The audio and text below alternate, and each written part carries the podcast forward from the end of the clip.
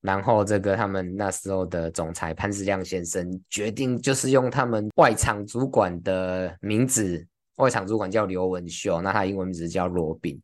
对，他用外场主管的名字来命名这一间餐厅，你看用这样子的方式去尊重重视一个员工。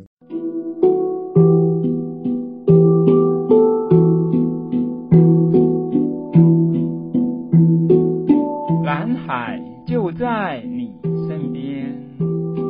转动思考的角度，开启蓝海新商机。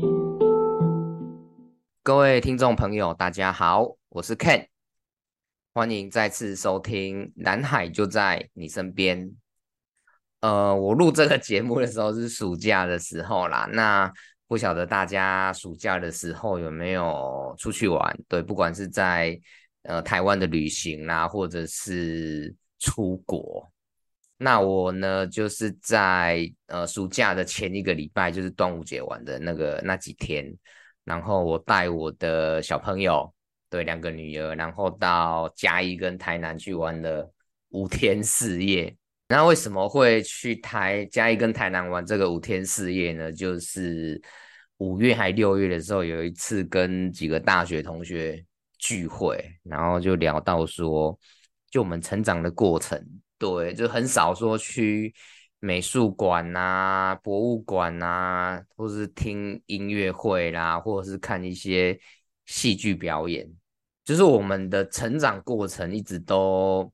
很少去接触这些美啊，或这些艺术的东西。对，那当然不是说缺了这样就一定怎样。不过，不过就是感觉，如果生命中一直能够接触一些美的东西，那在潜意识中去建构、去沉浸在这些美的人事物底下，那其实可能会对生命是有一些比较正面的影响。对，所以人就会这样，就是自己这个缺乏的东西，就会想要在下一代身上能够去填补嘛，或者是说希望他们能够也不要有缺少这一块。那我记得 听完这句话，我那个周末就带小朋友去北美馆玩，那也发现，那其实北美馆也有地下二楼也有这种专门帮小朋友设计的这种艺术展，我觉得其实都相当不错。然后。今年这个小学生的这个月考在端午节前就结束了嘛，所以端午节到暑假中间还有一个礼拜的时间，那我就利用这一个礼拜的空档，就带小朋友到南部去走走。那我就安排了这个故宫的南院，然后台南嘛，以前去台南都去吃小吃，对，或者是去一些呃安平古堡啊、亿载金城这些以前去过很多次的景点。那这次就想安排这个石鼓文化园区跟奇美博物馆，对，这两个我也一直蛮想去，但是还没去的地方，这样子，对，然后就嘉义在这个故宫南院旁边住了两天，然后台南的话就挑了几个这个住宿的地方，最后呢就决定在这个石鼓文创中心的旁边。这个台南的杰斯旅刚好他有这个三天两夜连住两个晚上，就是家庭房，这个才六千块的专案，对，那就去住这个地方，哇！结果这个我觉得台南杰斯旅真的是让我印象很深刻，就是一个很很舒服的地方，那就是里面的，就是有点介于这种工业风跟简约跟现代的感觉，那。就是很简单，但是很细腻。对，譬如说，它椅子很多，到处都有的坐，那坐起来都很舒服。然后房间里面感觉就是东西不多，但是但是都很很实用，然后也很美观。譬如说，它墙壁旁边有一排这个长椅，就是跟墙壁连在一起，那就可以坐很多人。那 椅子上面也可以放很多东西，甚至。这个椅子下面那一排长椅下面也是个很好的收纳空间，对，很多这种小巧思，那我觉得住那里真的性价比很高。然后阳台望出去，就是应该是四个方向的阳台都是都有不同的视野。对，譬如说可以看到很多的树林，还是可以看到这个石鼓文创园区的园区里面的景观。那整个住宿的体验让我觉得真的是非常棒哦。对，它一楼还有这个游泳池，我觉得比大部分的有户外游泳池的饭店的这个距离来的长，就是泳道的距离来的长，在里面游起来蛮舒服的。然后就一直看到有可能类似网红的这种呃旅客在那边拍网美照这样子。那其实我对金华的印象一直非常好，就是就是应该是。可能是去年吧，有陆续都有看到一些关于金华的报道。哦，对，就是杰斯旅是金华饭店底下的一个系列品牌的的这个旅店这样子。那金华集团呢，是疫情之下全球就是国际饭店集团来讲的话，是全球唯一在疫情之下有获利的集团。对，我觉得这个是相当不简单的成就。然后就是加上这个住宿的体验，然后 我回台北之后就去买这个，有一本书是作者是林静怡，那他是就是他写了蛮多这种呃企管的书，有就是呃像是是这介绍施正荣啦，或者是郭台铭，还有一些很棒的企业。对，那他写了一本书叫做《精华精华》，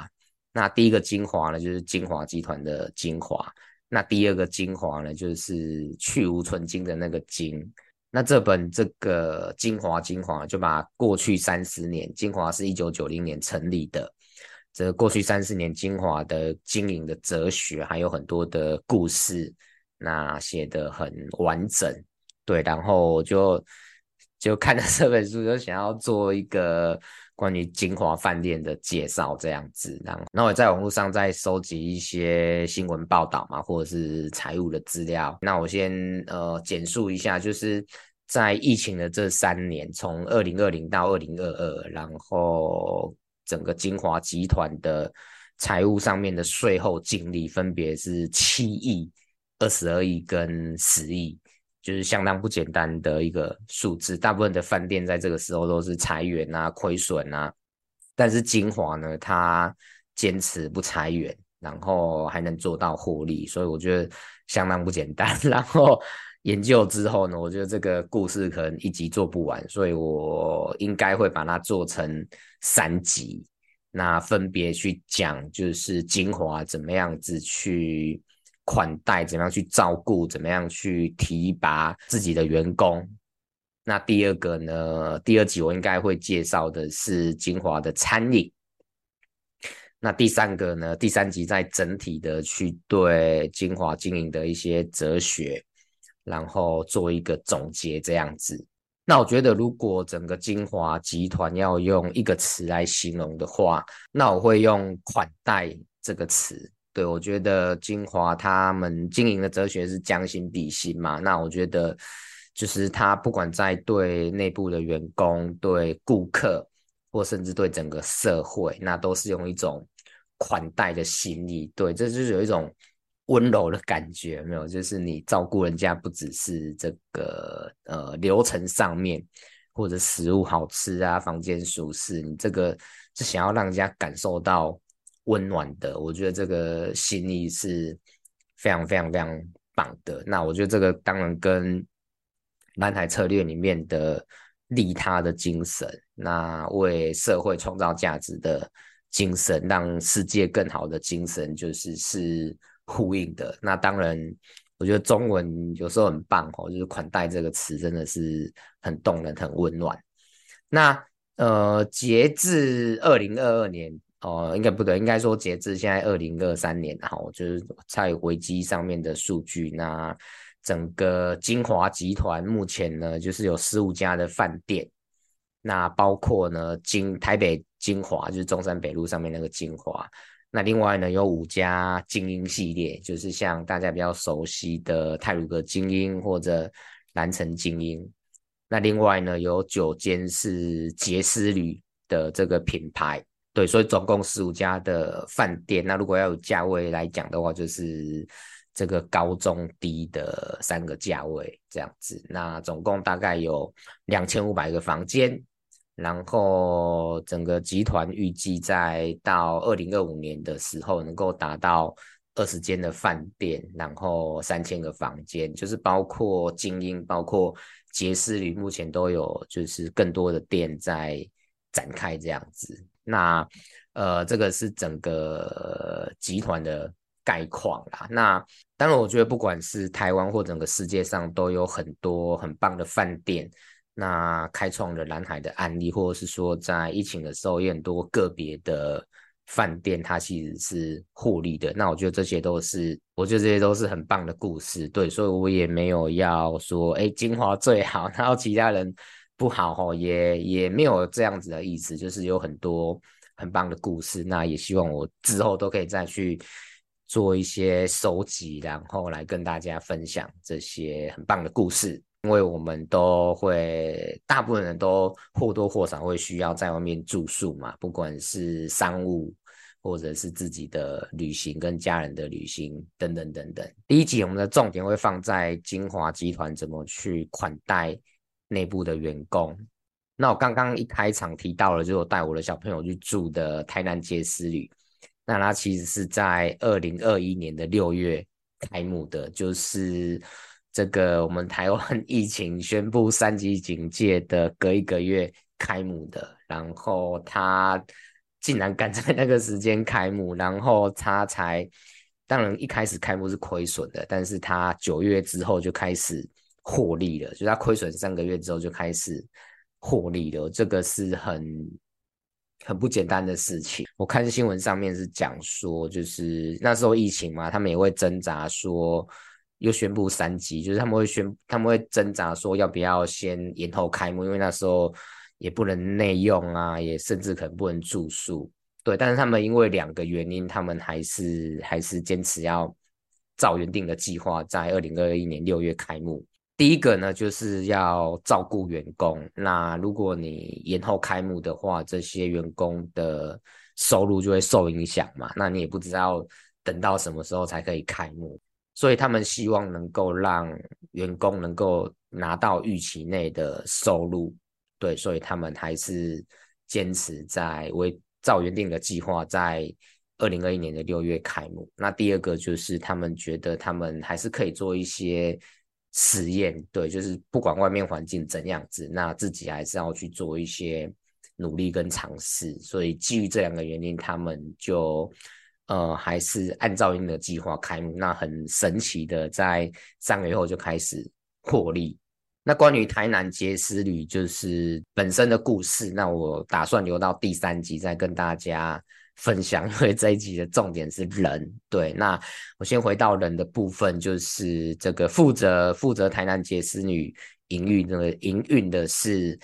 金华集团南部的区域副总裁，以及继这个台南精英总经理李静雯女士。那李静雯过去两三年应该在一些新闻或者是专访上有看到，因为她是我们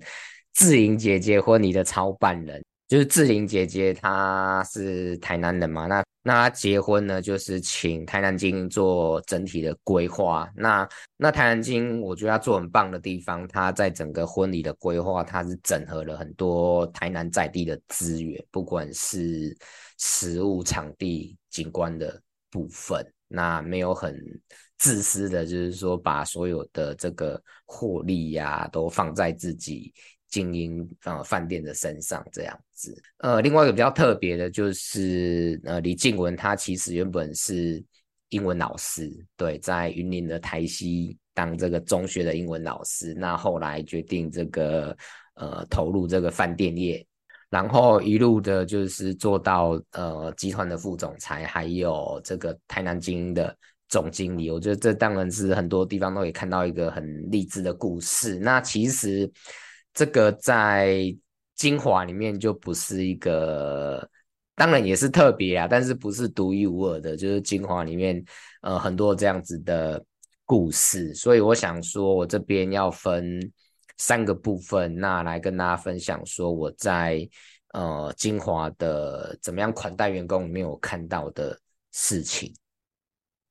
第一个呢是在就是二零二零年那疫情一开始的时候。在疫情开始的时候，然后精华呢就很快的做了两件事情。第一个，他宣布疫情不管时间多长，他们都不裁员，对，让员工安心。那其实我们可以看到，疫情的时候，很多的企业跟产业是在放无薪假的，或甚至有一些裁员的行动。后第二个呢，他也不是只考量到精华，因为这个。精华可以预期到说，如果疫情开始、疫情持续的话，那整个旅游业、整个观光业的受到的影响冲击是非常大的。所以精华呢就主动找政府，那做一些提案，对，找观光局、找交通部做一些提案，那对整个旅馆业有一些呃补助，那我们的政府也有采纳，所以。他在疫疫情一开始的时候呢，就让员工安心，然后甚至也关怀到整个产业的状况。我觉得这个是让人非常佩服的地方。那再来呢，就是到呃，事隔一年多，一年过后，就是二零二一年的五月，那我们台湾进入三级之后，疫情的三级之后，那他又在做了一件事情，就是其实台湾的达美乐。对，就是八八二五二五二那个达美乐，他在疫情进入三级之后呢，他做了一件事情，就是他把他们所持有的股份全部都卖给这个澳洲的达美乐，那换换回来了十七亿的现金。那做这件事情的目的呢，就是因为进入三级，这个收入就就不能内用嘛，不能住宿，所以这个收入等于。几乎是马上变成零，那而且不知道会持续多久，所以他做好了就是呃计算，可能一个月要亏损一亿，然后他就是换现金，然后让员工能安心说，在这个疫情不管多久，那我们都还是希望能够薪水都要一直把它发出来，因为整个就是。旅馆业的经营来讲的话，人事的成本大概会占到百分之三十左右，对，也是一个蛮大的支出比例。那这个动作让员工能安心。那为什么会特别讲这件事情呢？就是在疫情三级之后，就是大家会更透过外送来来买食物吃嘛，对，就是所以说可以预期说，在那个时候达美乐的生意应该是会。越来越好的，那他还是把这一块给舍弃掉了，那只是为了让员工能够更安心。所以我觉得从疫情上面的这两件事情，就可以看到他们对员工一个款待的一个一个一个心意。这是第一个部分。那第二个呢，就是我们刚刚有提到这个李静雯女士的案例。那其实这样子的案例在精华内部有。很多，那我接下来提，包括就是呃，现在台北晶华酒店以及整个集团的餐饮董事总经理吴伟正先生，他刚进入晶华的时候，大家猜看看他是从什么职务开始做起的？他刚进入晶华的时候就是一个调酒师，对，他是 调酒师开启他在晶华的职涯，然后再当上这个呃上庭酒廊的副理，然后呢在晋升到这个伯利厅，就是天下第一厅这个 buffet 的经理，然后呢，再到这个呃餐饮部的协理，然后一步一步的一点一滴的累积，那最后当上了这个酒店暨集团餐饮董事总经理这样子的位置。对，所以我觉得这个就是一个很很不简单的地方，就是。集团愿意给每个有有意愿的人，那各种舞台、各种机会，对，不管你原本的的背景是什么，你原本的职务是什么，那都可以在这样的的空间里面去发挥。那第二个呢，是就是目前杰斯旅台湾区总经理暨呃金泉风旅总经理陈慧芳。那陈慧芳呢，在精华里面是工号 零零二的员工，那。他一开始呢，就是精华还在盖的时候，就是是这个就进来精华工作了。那从办公室的秘书开始做起哦，然后后来也历练了订房的业务，然后历练了前台接待的主管，那甚至呢中间有离开金华，然后又回来，对，所以后来金华在这个杰斯旅跟就是在宜兰的这个金泉风旅的筹备，那他都有参与到。那我想从这边，我想给大家看的是说，今天，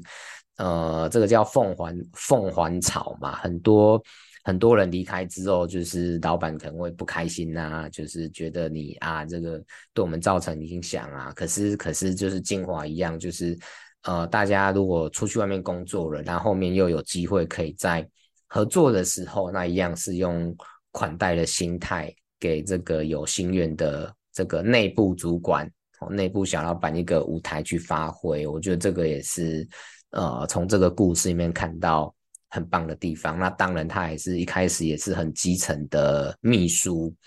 那慢慢慢慢的就是通过各种的历练，还有当然有自己的努力学习也是很重要的。那能够担任到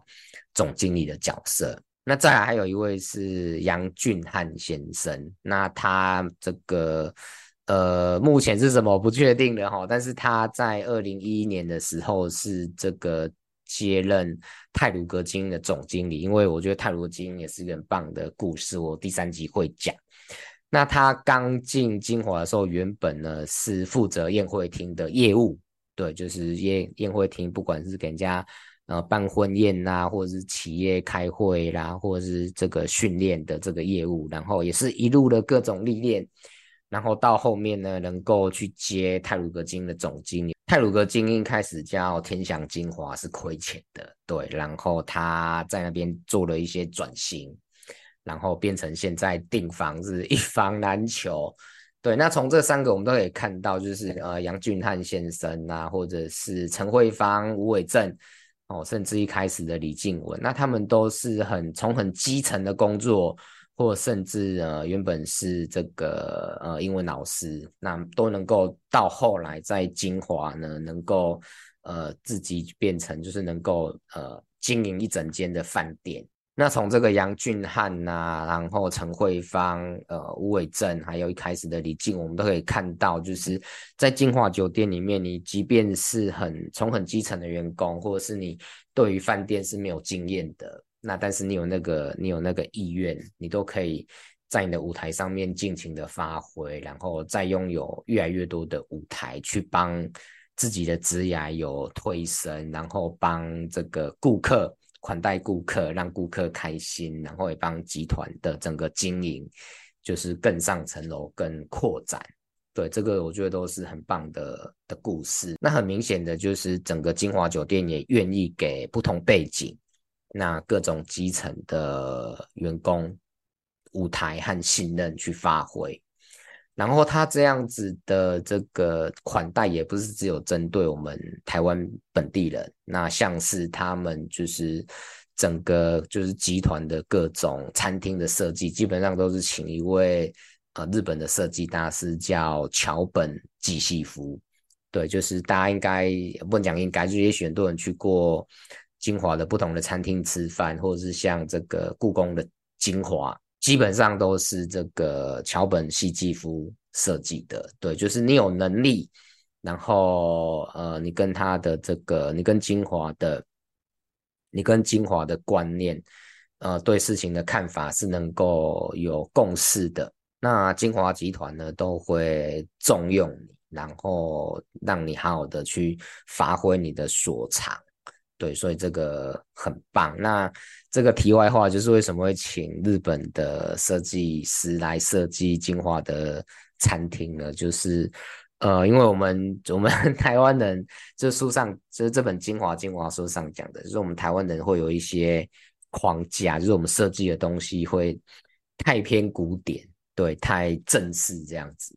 但是找西方人来的，就是他们也真的不懂那些书法啦，那些那些艺术，所以他写出来的东西，他们设计出来的东西又太跳痛了，就是可能有那个形，可是没有那个意。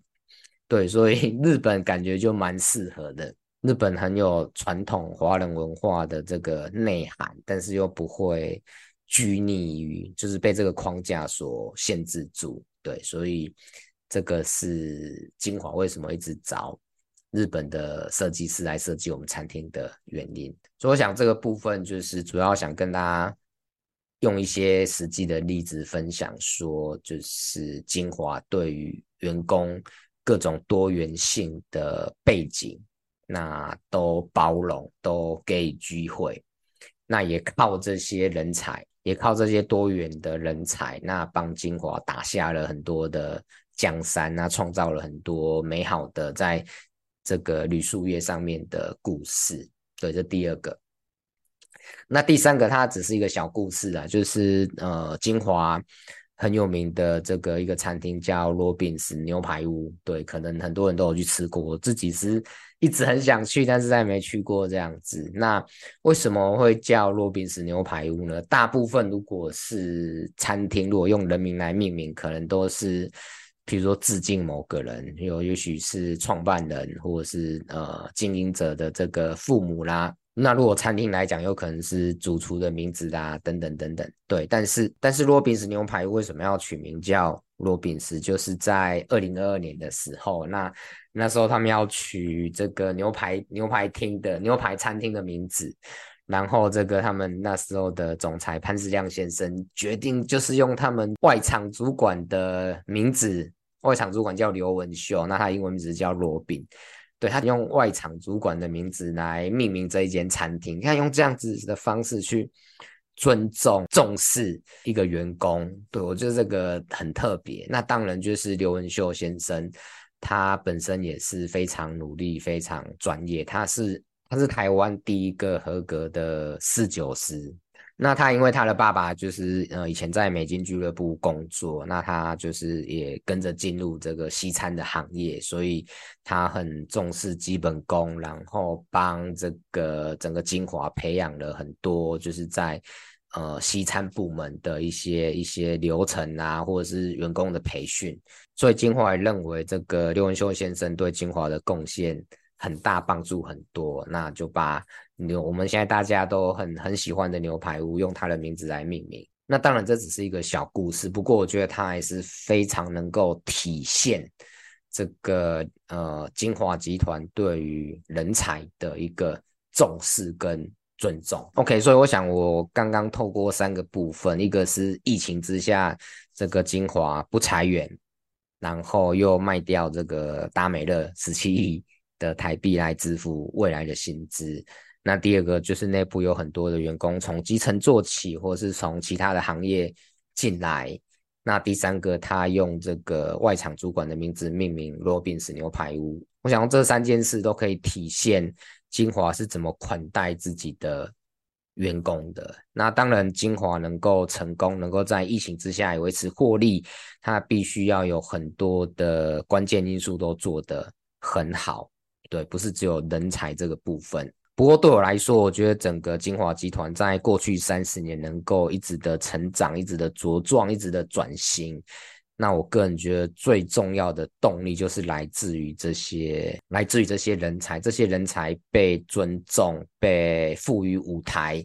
然后被照顾，所以大家不只是各司其职，不只是把就是呃规范内的工作做好，而是想要不断的能够去创造更多的价值。把晶华打造成一个让更多人喜欢、更多人舒适的地方。那每个人在自己负责的领域，不管是住宿、餐饮，甚至洗衣房，甚至礼宾车，任何一个大的地方、小的地方，那都不断的去开创更多的价值，那给顾客更多的温暖，还有被款待的感觉。那在蓝海策略的系统里面，就是对于内部员工的这个照顾跟沟通也是非常重视的。那关键就是要透明，要公平。所以蓝海策略强调三个 E，呃，A B C 英文 A B C D 的 E，包括 engagement 类似照顾这样的意思，然后包括 explanation 解释。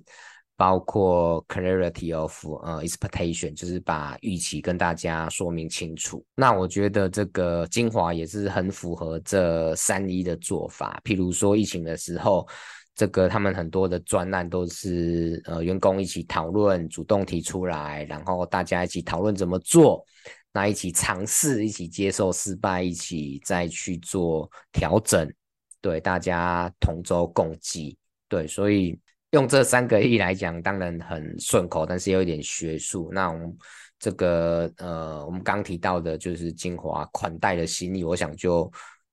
实际的呈现上面，其实就是呃，很类似这三一这样子，对，所以我想。呃，这一集的重点，我自己的学习就是晶华去款待每一个员工，那照顾每一个员工，然后给予这个有企图心的员工，呃，够大的舞台，更大的舞台。那因为这样子的原因，让晶华能够一直的成长，甚至能够在疫情来的时候，能够化危机为转机，不只是获利而已。然后还能够在这个状态之下做一些转型，未来呢呢也能够因应疫情后的这个世界，然后有更多的成长，那带给每一位到金华不管是吃饭跟住宿的旅客，然后有更美好的体验，对，我觉得这个是非常棒的。地方，所以我想总结来说，就是呃，未来的世代，大家现在讲 AI，那讲未来都是创意的世代，所以呃，我觉得在领导上面，可能就是要越来越少的管理，那越来越多的领导，然后要能够把员工。以前说把员工当成资产，我觉得这样子可能还不是那么的有温度，所以我想我们能够用就是借鉴这个精华这种款待的这样的一个心意，就是呃员工不是在执行命令，对，他是在我们透过跟呃员工一起合作，那给员工空间，给予舞台，那让就是员工能够在实现自己的职业成长的过程当中。然后也能够帮顾客，然后帮组织都能够创造价值，都能够继续成长。我觉得这个是我们大家可以从晶华如何去款待员工的很多的小故事当中去获得学习和互相共勉的。对，所以我想，呃，最后的一句话呢，就是说我们大家一起互相勉励，我们就是呃试着去款待生活上、工作上那所有跟我们相关的人。那特别更是要去款待和我们一起完成一件事的人。那不管这件事情是公司上的专案，是家庭上面的经营，或者是我们在外面的，不管是社团啦，一起打球啦，一起做不同事情的人。对，那透过款待别人，那让别人好，让自己也好，这样子让世界也更好。好，那这就是我们关于这个。精华饭店款待三部曲的第一集，呃，备受款待的精英的分享。那谢谢大家的收听，我们呃精华后面还有两集再继续跟大家分享。那今天就分享到这边，谢谢，拜拜。